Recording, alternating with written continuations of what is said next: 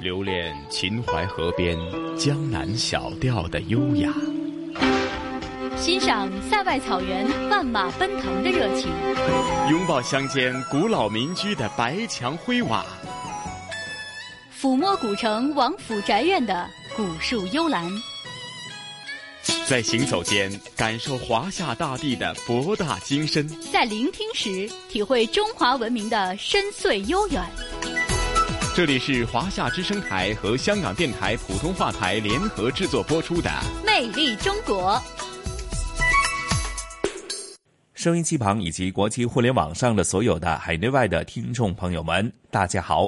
欢迎大家准时收听由香港电台普通话台以及中央人民广播电台联合为大家制作的《魅力中国》。我是香港电台的节目主持陈曦，我是中央人民广播电台的节目主持人小康。小康你好，你好陈曦，是小康啊。那咱们今天《魅力中国》的主题继续是文化探源哈。上星期咱们就讲了盛世大唐的开篇哈，那今天我们讲盛世大唐的哪一部分呢？嗯，那在上一集呢，其实我们讲的是盛世大唐的建基立业啊。这一集呢，我们要讲的是大唐的繁荣这个阶段。大唐的繁荣呢，其实是从贞观之治开始的。那在里面呢，其实有一个非常有名的故事啊，就是玄奘的西游取经哈。我相信大家一定或多或少看过《西游记》啊。我们内地其实最有名的就是八六版的《西游记》。那我知道香港其实也把这部《西游记》改编成过电视剧，甚至比内地。还早，嗯，是，甚至呢，可能在年轻一代的听众朋友的心目当中，呃，甚至是咱们的星爷周星驰所改编的版本哈，也曾经呢成为这个一种时尚潮流，甚至里边电影对白当中的一些对白，甚至那个剧情的一些演绎，甚至一些经典的一些对这种啊感情的那种描述呢，曾经是成为了呃当时的流行术语呢，是吗？对，周星驰可以说是我们永恒的这个经典哈。其实大家都知道，《西游记》本身是一部神魔小说，那为什么会在这一集里面提起《西游记》哈？其实就是因为里面有一位真实的历史人物，那就是玄奘。那玄奘呢，是出生于公元六零二年到。六六四年，本名呢叫做陈一，是唐代著名的高僧，法相宗的创始人，被称为了三藏法师。那后世呢也俗称我们大家都知道叫唐僧，与这个鸠摩罗什、真谛并称为呢中国佛教的三大翻译家。那玄奘西行呢，也是我国佛教史上重要的事件。正是玄奘西行后带来的佛教经典呢，也是促成了我国佛教事业的发展。那玄奘刚才也说了，其实是我国最伟大的佛家翻译家之一。他一生最大的成就就是两个，一个就是西行取经，另外一个就是他的翻译事业。那玄奘之所以会西行的重要原因之一呢，就是他发现唐朝有许多佛经的释义不止一种。并且不同的释义所表达的意思呢相差极大，这一点呢对于佛教思想的弘扬是十分不利的。于是呢才开始了西行取经。所以呢，在他的努力下，唐朝的这种佛教文化也是发展的越来越兴盛。嗯嗯，其实呃，说到玄奘的西行取经呢，我相信撇除这个经典的古典文学名著《西游记》当中所涉及的一些神怪呀、一些奇异的事情之外呢，其实更重要的就是这一次的取经呢，除了是弘扬佛法以外呢，其实也也是一种文化的传递和交流啊。嗯，没错，在他的这个西行过程之后呢，他撰写了一本书，叫做《大唐西域记》。那里面呢，可以说涵盖了非常多的文化呀、经济呀、当地的一些情况。它里面记述了玄奘所亲历的二十八个城邦、地区、国家之概况，有呢疆域、气候、山川。风土人情、语言、宗教、佛寺，以及大量的历史传说和神话故事等，成为了研究中古时期中亚和南亚诸国的历史、地理、宗教、文化和中西交通的珍贵资料，也是研究佛教史学、佛教遗迹的重要文献。嗯。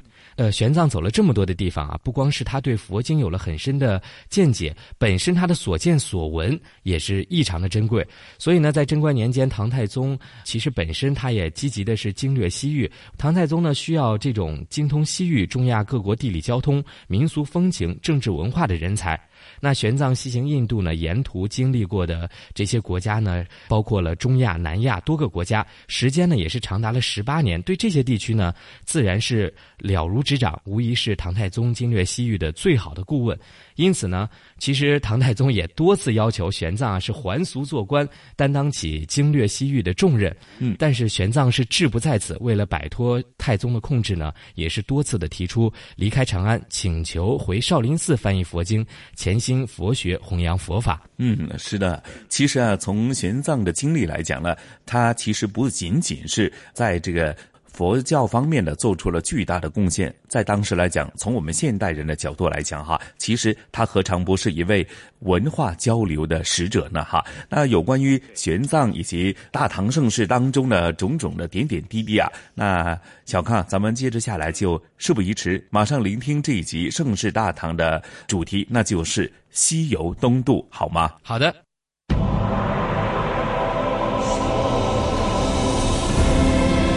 这是一个励精图治的时代，贞观之治、开元盛世的空前繁荣，名垂千古。这是一个兼容并蓄的时代，四夷宾服、万邦来朝的泱泱风范，一世深远。这是一个诗歌繁盛的时代，初唐四杰、大小李杜的佳品杰作，流芳百世。这是一个百花齐放的时代，歌舞书画、宗教科技的卓越建树，彪炳千秋。中央人民广播电台《中华文化探源》系列节目《盛世大唐》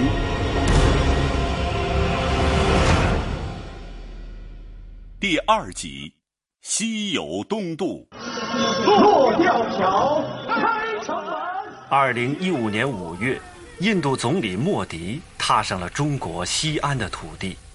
现代化的交通运输工具让这种跨国的访问与交流变得便利与迅捷。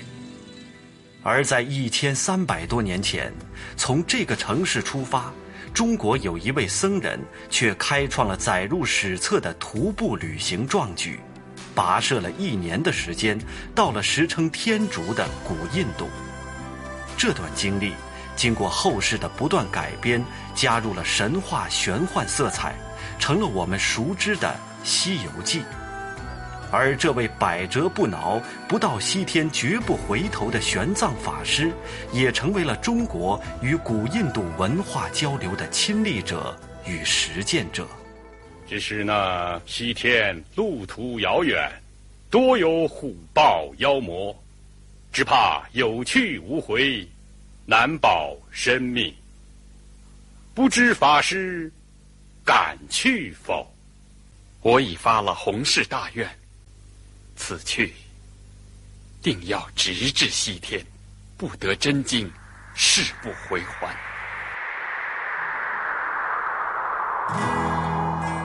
《西游记》是被后世改编最多的古典名著，而后人在影视剧里对于玄奘也有着诸多的解读与再现。无论是宝相庄严，还是唠叨话多，玄奘的一个韧劲儿，没有人敢否认，就是在漫漫征途中的不放弃。中央民族大学的教授陈楠。也曾顺着当年玄奘的西天取经之路到达了印度。他说：“只有自己真正走过，才明白玄奘在那个时代的不易，以及延续到今天的文化影响力。”玄奘法师呢，是我非常崇仰的。我呢，在印度德里大学佛教系留学过一年。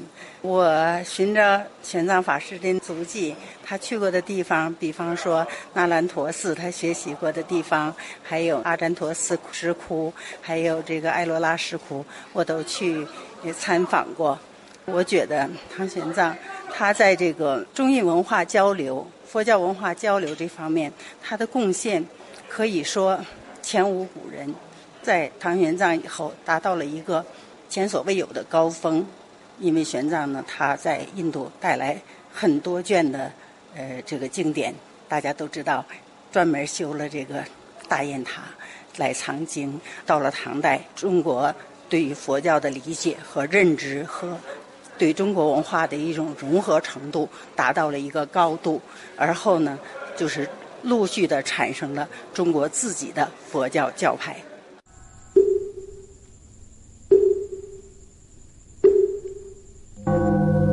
莫迪在西安与中国国家主席习近平一起登上了位于大慈恩寺内的大雁塔。距今一千三百六十余年的大雁塔，在晨曦中显得素朴端宁。当年，它是玄奘法师为保存由天竺经丝绸之路带回长安的经卷和佛像修建而成。历经了岁月的洗礼，大雁塔显得安适从容。每天来到这里参观的人络绎不绝。慕名而来的各地游客到了这里，最爱说的一句话就是：“这是当年唐僧待过的地方。”历史人物往往会以脸谱化的形式留存在人们的记忆里，简单却形象突出。他的历史功绩也以故事的形式在口耳之间发酵。当我们把这位在我们印象里身穿锦蓝袈裟、骑着白龙马的唐三藏，还原到历史中的正确坐标，就会看到一个繁盛的古代王朝留给今天的文化遗产。玄奘是唐朝人，在我们的印象里，唐帝国是一个繁荣富丽的帝国。创造了中国历史发展当中的一个极盛时期。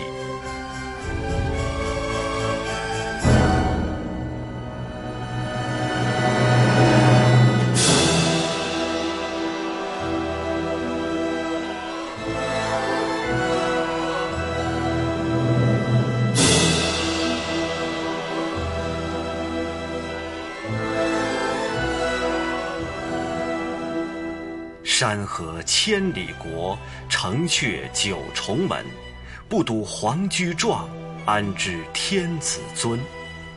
骆宾王的《帝京篇》，充分描绘了规模宏大的京城长安的雄浑气派。唐代的长安是一个国际大都会，区域划分明确的规整街道上，胡姬开的酒馆里，葡萄美酒醇香醉人。高眉深目的波斯人在这里忙着生意与交往，偶尔还可以看到来自西域的胡僧停下来潜心清修，而这个城市的主人对此司空见惯。陕西师范大学历史文化学院教授沙武田说：“唐代统治者鼓励胡人来到中原，鼓励他们在这里定居，还给他们户口。长安城里不是有西寺吗？”长安城里有各种各样的胡人，而且唐代对胡人的政策是：你来以后呢，比如说有的人就直接就进入那个部队，胡人打仗比较厉害，进入部队以后呢就效力，然后慢慢的通过军功就成了这个官僚体系了。还有一类人呢，就是他可以跟汉人通婚，慢慢的就盘附汉人大姓，慢慢的就也是跻身上层社会。大部分他是有这样几类：一类是商人，这是最多的；另外一类就是属于各种手工业者，胡人是最善于手工业。然后还有一种就是这种技术，比如说跳舞的呀，这还有表演幻术的呀，驯狮或者是驯豹子的这些猎狮，或者这种驯舍利的这些技术人才等等。当时的长安城里，各种文化状态和谐相处，在高度的文化自信中，长安或者说唐帝国正以一种海纳百川的姿态，吸收融合着这些文化的内核与外在。长安城里胡风盛行，不管是饮食还是服饰、音乐，都有着鲜明的西域特征。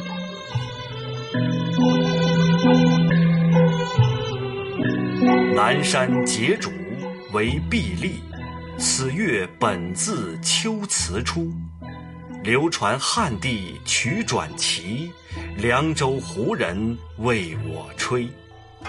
诗人李琦品味胡乐之余，没有忘了用汉民族的诗歌加以描摹。音乐的熏陶淬炼出了文字的美妙。帐前跪坐本阴雨，石襟脚袖为君舞。安息旧木收泪看，落下词人抄曲语。杨梅动目踏花毡，红汉交流朱帽篇。醉却东倾又西倒，霜靴柔弱满灯前。诗人李端笔下的胡腾儿，先以汉民族的习惯行跪，再以本民族的习惯施礼。其友好之情可知。诗人也不管艺人能否读懂并演出自己的创作，真情相赠。各民族之间的感情在这里得到了充分的交流。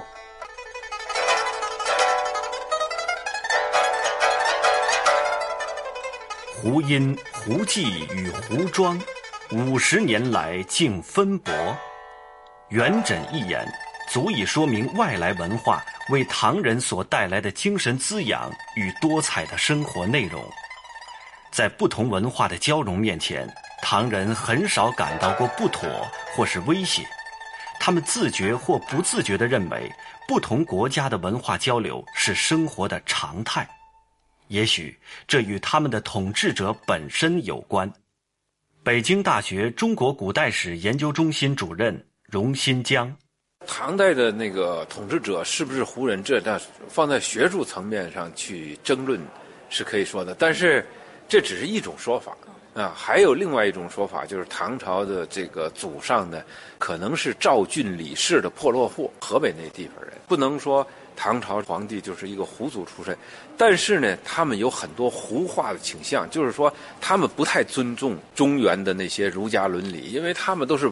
我说过，西魏就是从鲜卑那个时代来的那个人，就是唐朝前期的那些皇帝，都是受鲜卑化的影响。笼统说，都是受胡化影响。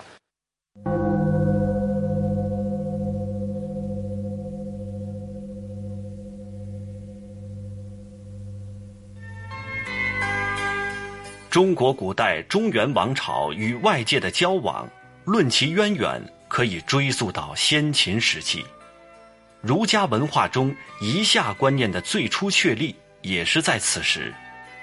自秦汉直至魏晋南北朝，虽然统治者也屡有向外拓展的设想与实践，而且取得一定成效，但总体来看仍显原始与单一。接近现代意义上的民族关系形态、国家关系形态的真正确立，则是到了隋唐时期。不仅中原王朝的国家制度体系日趋完善，周边诸政权也逐渐建章立制，进入具有稳定的行政组织形式的文明历史发展时期。在此基础上，与此前各代相比，唐代外交呈现出官民互动、双向多层、持续深入的良好态势。与此同时，安史之乱之前的唐帝国登上了中国乃至世界古代文明史上的一个绝对高度。这个高度有多高？中国人民大学国学院教授孟宪实给我们讲了这样一个例子：这个高度是需要我们努力才能理解的。每年正月初一的时候，大臣都要向皇帝拜年。拜年的时候，文艺队、武艺队，大臣够四品以上都会见皇上，为皇上拜年。这个时候，各国的使者和各国的国君，有的是使者，有的是国君，也会来给中国的皇帝拜年的，也是要站成两队。那么哪一个国家站到哪个位置上，这是有讲究的，其实就是根据他的国际地位来排队。开元天宝唐玄宗的时候，日本的使者呢就表示了不同意，因为他被排到新罗的后边，他向中国提出不同的意见，说什么呢？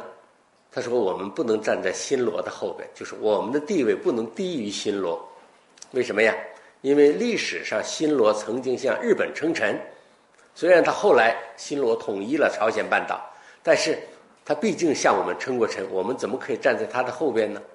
那唐朝政府还要认真对待，最后呢调整队伍，让日本呢站到另外一个队伍中，不在新罗后边了，站在另外一个队伍里跟新罗平起平坐，这样日本就感到满意了。这种排队就像做游戏一样，这个队由谁排呢？在东亚是由中国来安排的。您正在收听的是中央人民广播电台《中华文化探源》系列节目《盛世大唐》。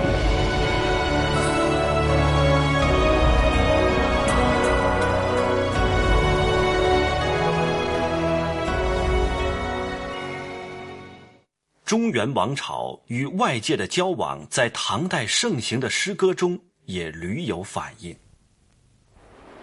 日本朝清辞帝都，征帆一片绕澎湖。明月不归沉碧海，白云愁色满苍梧。李白在这首诗里悼念的日本朝清，就是阿倍仲麻吕。唐开元五年。也就是公元七百一十七年，阿倍仲麻吕随日本第九次遣唐使团来中国求学，学成后留在唐朝廷内做官，与当时著名诗人李白、王维等友谊深厚，曾有诗篇唱和。在唐代的对外文化交往中，日本与新罗都派遣了大量的人员来学习。首都师范大学历史学院院长郝春文，对当时日本和新罗的影响是很大的。这些影响呢，就是说它影响很多方面。因为唐代呢是个法治社会，日本这个大化改新基本上是借鉴唐代的律政制建立自己的制度。另外就是建筑，我们现在去这个京都到它的那个古都奈良去看，那些建筑都是仿唐代建筑来建的。其次就是对。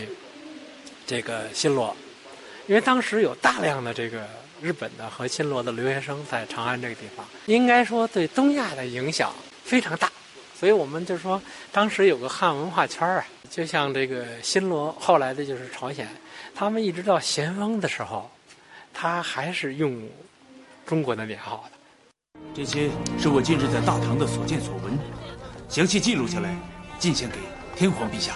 哦。原来是这样，我还有一个愿望，不知道能否实现。什么愿望？也许我能帮得上忙。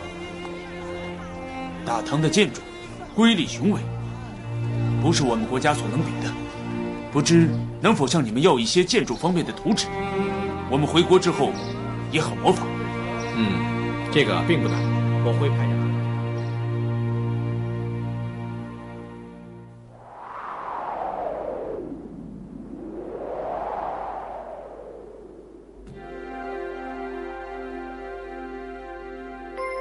在宁波博物馆，保留着一件唐代的通关文牒，也就是现代意义上的护照，同时还具备了签证的功能。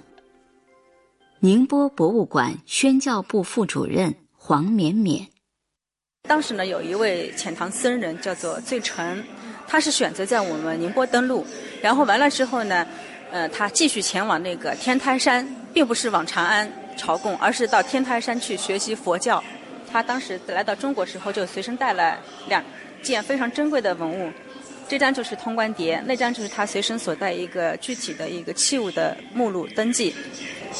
就这个就是那个通关文牒，对对对，通关文牒这么大，嗯，对，很大，不可想象。因为呃，按照我们今天眼光来看的话，就是相当于一张签证啊，就非常小的。但是您别看它这么大，它上面记录是非常详细的，它的一个国籍、名字、身份，呃，来的时候带了什么东西，那么随从有几个，他的身份是什么身份。都记录的非常的详细，然后他回去时候呢，他随身也带了什么器物、什么金啊、什么东西回去，都要这个经过仔细的一个登记。手持着通关文牒，日本和新罗的遣唐使一批又一批来到大唐帝国，学习这里的制度文化，回去之后复制到自己的国家。日本东京农业大学农学部主任山不能移。我原来的呃专业是呃法相宗，在呃那边还有幸福寺和药师寺，都是很大的寺庙。他们的宗派是法相宗，这法相宗在呃玄奘，从印度拿来的呃教派，嗯，所以那个传统啊还在呃日本嗯活着呢，所以那是很嗯有意义的，我想。韩国幼师大学孔子学院教授辛炯宇，唐朝的时候啊，这个在韩国各个地区发现的啊，这是陶瓷，呃，陶瓷里面当中是那个呃唐善材材啊，这个挺多的，特别是在呃庆州方面，还有是我是韩国南部的啊，这个呃全罗南道、全罗北道，我们就是叫湖南。啊，韩国湖南地区发发现的也这个挺多的。扬州县的秋富高度，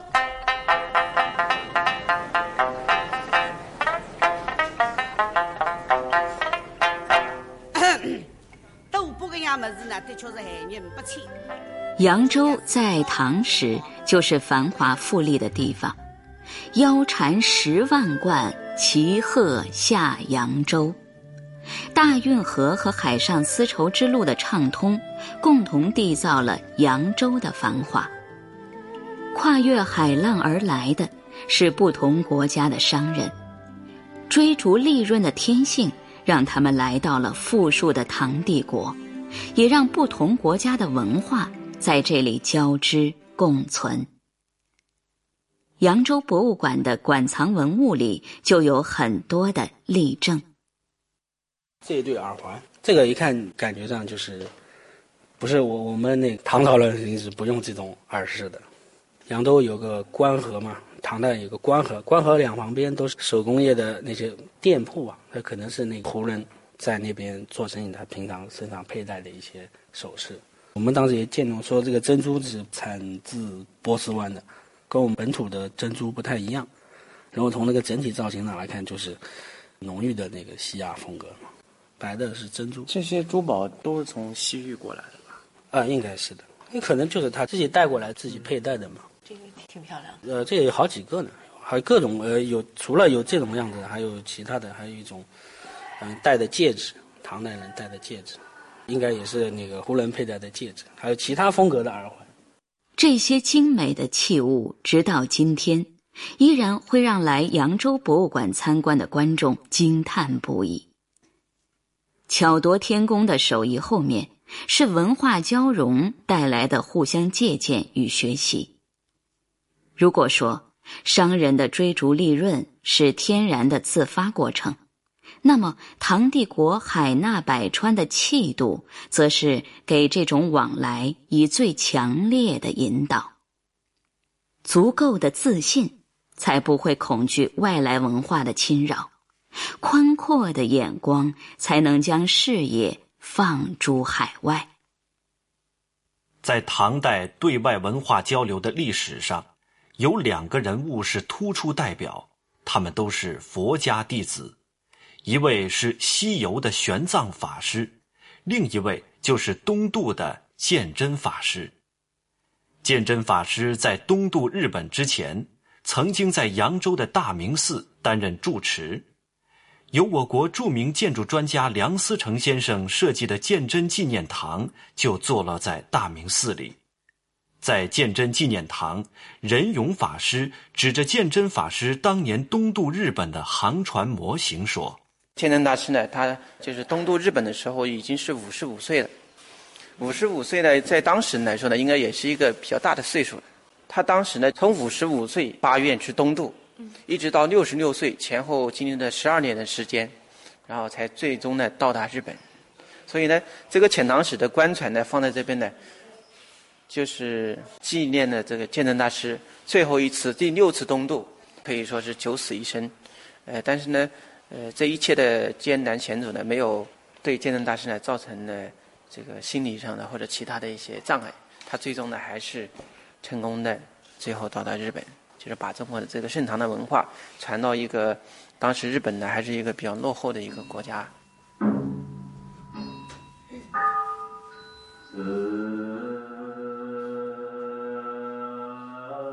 佛教自汉代传入中国之后，经历了不同朝代崇佛灭佛的起起伏伏之后，到了唐代，已经经过中国文化的改造，成了中国人精神世界的一部分。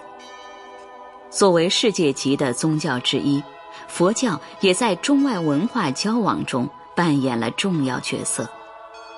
无论是佛教徒，还是佛教艺术成果。都是历史与文化的记录与传承。如果说在唐代对外文化交流中，玄奘与鉴真是代表人物，那么敦煌莫高窟中的众多雕塑与壁画，则是丰硕成果的代表了。在敦煌莫高窟，讲解员正向参观者做着介绍。我们看到在这里呢，出现了有一排啊。唐代时期的飞天呢，多与女子来展现。那么她们的身姿柔美，非常的轻盈，而且呢，体态也非常的漂亮。而且在莫高窟来讲，其实我们所有飞天的表现形式，它是不会用大朵的云彩去依托的，它全部都是用丝带漂浮的程度来展现它飞舞的身姿。我们看到每一位飞天的下方都会有白色的曲线型的线条，那是飞天在飞的时候带动起了身边的云彩，就是满壁风动的意思。而且在莫高窟来讲，所有飞天的表现形式没有单个的形式，它都是以双数来呈现。所以说，我们看到呢，每一位的这个飞天的四周都有它的同伴。那么，在每一位飞天的手中是哪有？莫高窟，俗称千佛洞，它始建于十六国的前秦时期，历经十六国、北朝、隋唐、五代、西夏、元等历代的兴建，形成巨大的规模。有洞窟七百三十五个，壁画四点五万平方米，泥质彩塑两千四百一十五尊，是世界上现存规模最大、内容最丰富的佛教艺术地，也是中外文化交流的艺术结晶。作为研究莫高窟长达五十年的专家，在说起唐代中外文化的交流时，樊锦诗滔滔不绝。从敦煌的洞窟里来看，有两个经变，一个叫维摩诘经变。维摩诘跟文殊菩萨在论道、辩论的时候，很多中国的皇帝跑去听去了，外国的皇帝、多民族的一些，反正国王、使臣都跑去听去了。那么这画面下头，你留下了很多深目。高鼻、卷头发，穿了各种款式的。实际上，中原那个有一大画家叫阎立本，他画过一个皇帝接见各国使者，叫什么“支贡图”，支援的支，贡献的贡，画了好多外国人。隋朝以前都没画过。还有就是一百五十八的那个大卧佛，他那脚丫子那个边。画了好多亚洲的各个国家的国王，有中国的，有穿的像我们中国式的这种袍子的衣服，那他不是中国皇帝，估计是东亚那一带的。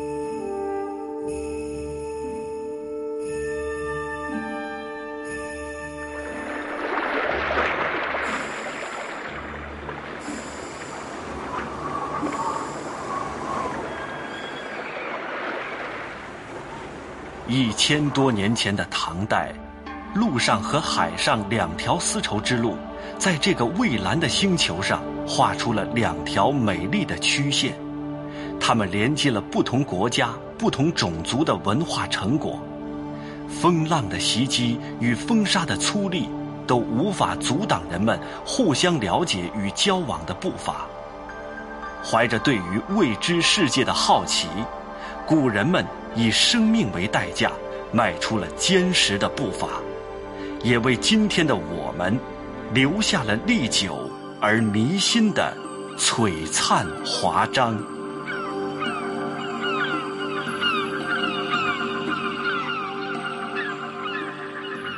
聆听东方神韵。乘船瑰丽宝藏。凉风有信呢，秋月无边。遗产要活化才是遗产。穿越古今，感悟人文，魅力中国。每个星期天中午十二点，香港电台普通话台，让魅力更美丽。各位听众朋友们，大家好！这里是由中央人民广播电台华夏之声、香港之声和香港电台普通话台联合制作播出的《魅力中国》节目，我是中央人民广播电台的节目主持人小康。听众朋友们，大家好，我是来自香港电台的节目主持陈曦。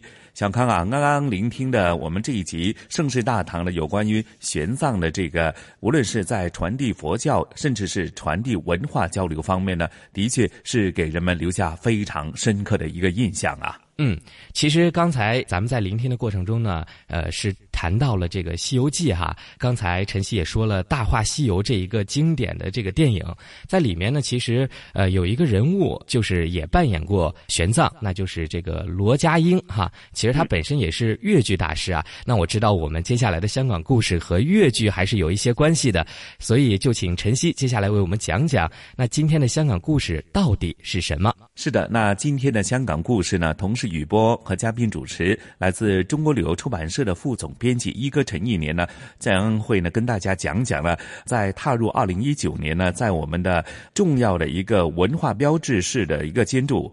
那就是西九文化区的一个永久性的建筑戏曲中心就正式的开幕。那提及到这个戏曲中心，无论是从刚开始的时候如何设计等等各方面，就引发了各方的关注。因为是属于一个世界级的一个戏曲表演的中心，因为呢，它是遵从了咱们传统的大戏棚的这个建筑的风格。那以灯笼为概念哈，那甚至是蛋形的剧场位于戏曲中心的顶层。又采用了中国传统的月拱门的图案，以营造其流畅的外墙的这个形状等等。那甚至它里边的建筑呢，都采用了很多高低起伏，原则上呢，就是配合了这个戏曲的音律的高低起伏。那其中最重要的组成部分，那就是一个大剧场以及茶馆。那提及到茶馆，就是跟刚刚小康提及的罗家英先生呢，是有着密切关系，因为他是茶馆的艺术的总顾。问，甚至是在整个戏曲中心的建造过程当中，以及在我们香港电台第五台有关于推动粤剧的文化的传承、保育，甚至发扬方面呢，他都做出了很多的努力，以及投入了大量的时间和工作。那我相信呢，接着下来有这么一个国际性的一个戏曲中心之后呢，如何提升，甚至是说为粤剧以及乐曲的传承和发扬带来怎样的一个新的气象呢？甚至配合二零一九年，也是适逢呢乐曲呢列入到人类非物质文化遗产代表作名录，刚好是十周年。那具体的情况是怎样的话呢？那接着下来就聆听咱们今天这一集的香港故事，和大家一起到。西九文化区的戏曲中心去走一走、逛一逛、感受一番，好吗？好的，那我们就进入今天的香港故事。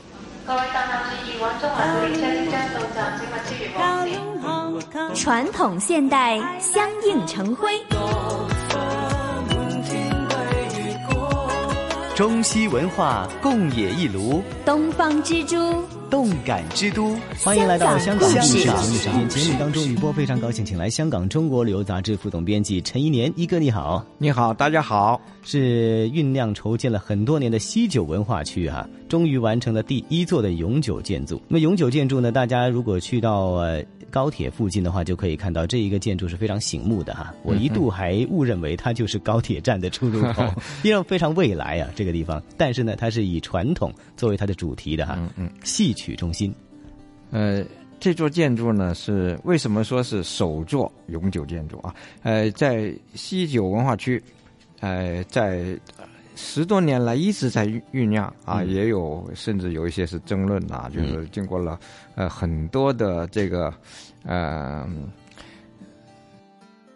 可以说是反复啊，嗯呃，现在是比较成型的啊，就是做成一个什么样的形式、什么样的规模和布局啊，现在啊基本上也就比较明确了，嗯而且真的啊，就在今年一月二十号，真的有一座啊永久建筑啊，嗯哎开放了。嗯，呃，这个这一座为什么什么第一座永久建筑呢？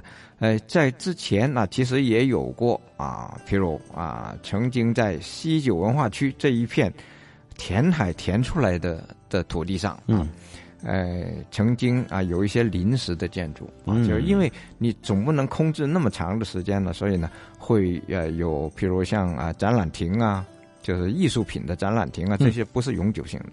啊，另外呢，呃，还在啊现在这个戏曲中心这个位置上，嗯，曾经建过一个西九大戏棚，嗯，对，啊，嗯，啊，因为呃，这个其实就是在呃永久建筑建设之前啊，弄一个啊不是永久建筑，嗯，西九大戏棚，嗯，那是用竹子为主要材料啊建成的一个一个戏棚啊，嗯。也真的就在这里演戏，嗯。啊，并且也搞过花市啊等等，嗯。啊，就是这种啊，就把这个空地利用起来，并且呃是在也是一种宣传的，将来这里就是一个大戏院，嗯嗯嗯是这样的一个意思啊。嗯，呃，现在真的建成了啊，你就会如果啊看过西九大戏棚的人，嗯。也就会呃有这么一种啊一种感觉，就嗯。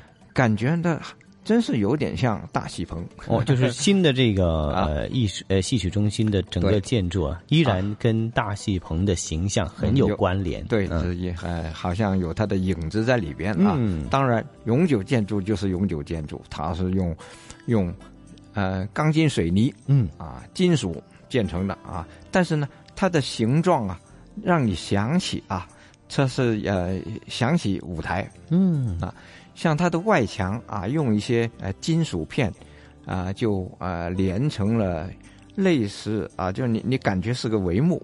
嗯啊，就是对对，现在 一片一片的帷幕，现在想起来就特别像就是像个帷幕，嗯觉得它可以拉开，可以合上，对对对对对 虽然这个是永久的啊，嗯也也动不了它啊，啊 就真的，那它就是有一种主题的显现啊，啊。就是这是个嗯。跟戏曲有关的，嗯。哎呃，它的外形，整座的外形啊，嗯。就觉得像个大灯笼。哦，啊是个这个铝铝合金大灯笼感觉，啊啊，因为啊。它是一种很呃具有呃现代感的，啊。其实是一个现代感的一个呃呃用料哈，嗯但是它的这个呃概念呢又有跟传统有这种融合，这个也是香港其实非常呃一一贯以来哈非常注重的一种就是各地尤其是东西文化哈嗯。的一种在呃各个方面、各个角度的一个渗透，一个一个交融。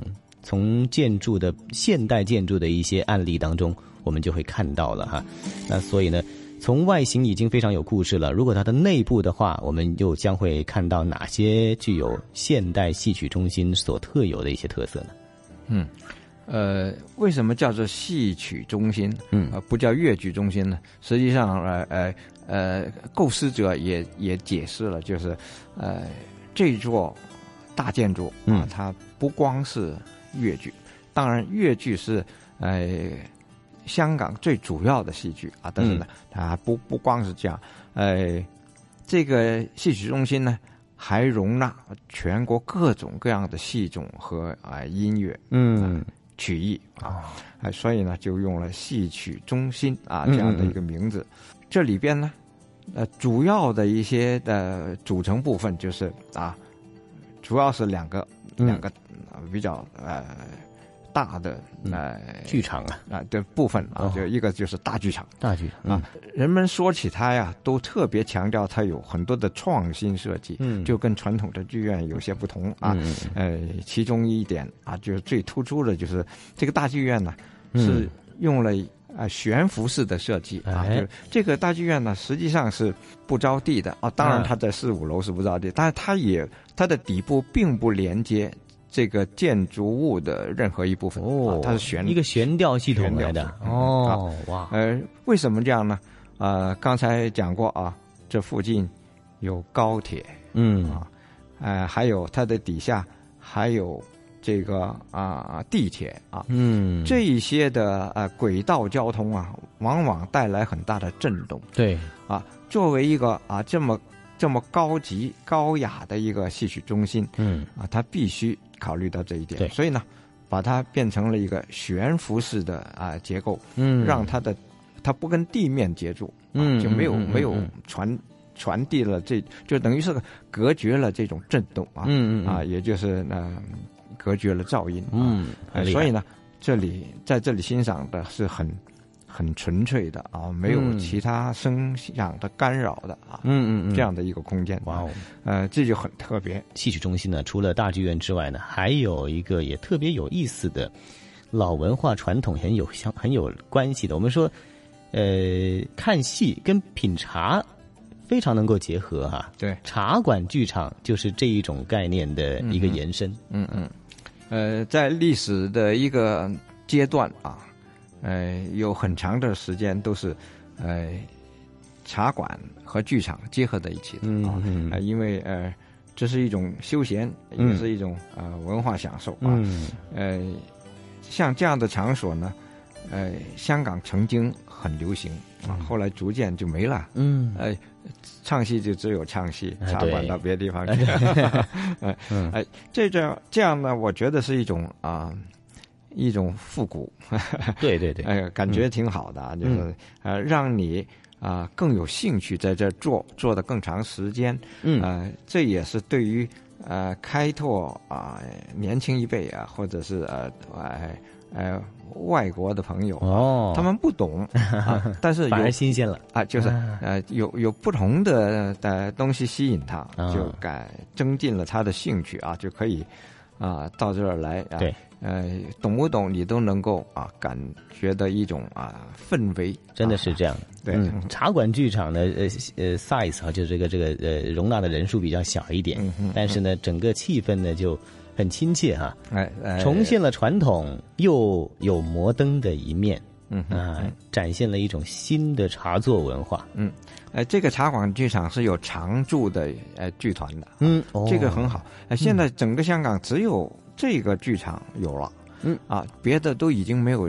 没有常驻的了，嗯因为都是呃呃，你定了场，轮到你才就在这儿唱，嗯。啊，但是呢，这个呢，它有一个呃一一个小型的剧团，啊。而这个剧团呢又比较年轻啊，这哎。些演员呢、哦。比较年轻啊，哎，所以呃有一定的吸引力，哦。它也比较容易跟呃不管呃不呃是内行的还是外行的嗯嗯嗯。人啊，都容易被它吸引住啊。非常有意思，嗯，而且呢，现在二零一九年正好是乐曲啊列入了这个非物质文化遗产代表作名录的十周年，嗯啊，所以呢，香港这一座新的地标建筑物、新的戏曲中心，真的是以香港戏曲的一种传承的一个代表，也是新一页的一个展开。所以大家如果有兴趣的话，哈，可以去欣赏一下，从不同角度欣赏一下西九文化区，欣赏一下戏曲中心。坐高铁的时候呢，可以早一点到这儿啊。那么 等高铁之前，可以呃看一看这个戏曲中心。如果是能够有票，然后在里面是欣赏一曲一曲一出这个名戏的话呢，应该也是一个非常棒的享受哈、这一期香港故事，谢谢一哥介绍。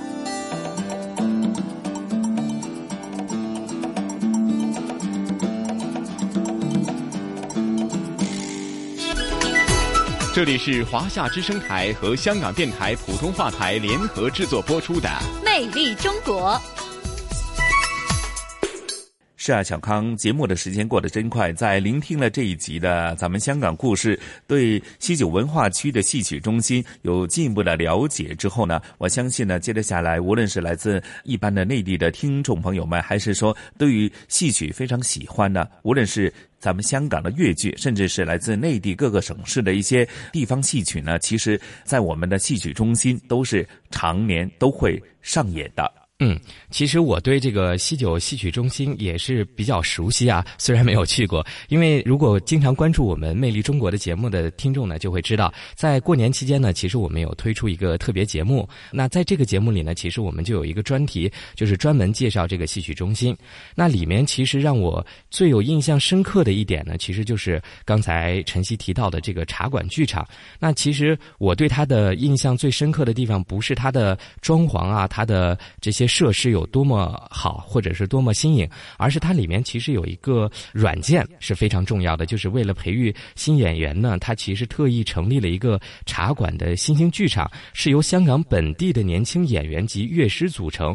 那这种方式呢，我觉得对于粤剧的这种传承呢是非常有好处的一件事情。是是是，小刚讲的非常对啊。那其中我们香港电台第五台的一些年轻的节目主持人，也是在茶馆呢里边呢是担任。这些青年的这个粤剧爱好者当中的其中一些呃演员，甚至也担当部分的演出。那具体的情况或者有更多的节目的资料呢，我们也会呢第一时间在节目当中为大家介绍。甚至我们也说呢，其实，在西九文化区啊，有很多地标性的建筑，除了这个戏曲中心，其实和戏曲中心毗邻的就是咱们西九。高速铁路高铁的这个总站哈，西九总站，那其实也是一个非常漂亮的一个建筑，那也为大家来我们戏曲中心观赏各种戏曲呢，提供了非常便利的交通哈。对，也希望大家呢有时间能够关注我们香港电台的节目，也一定要去这个香港西九龙文化区去逛一逛哈。嗯，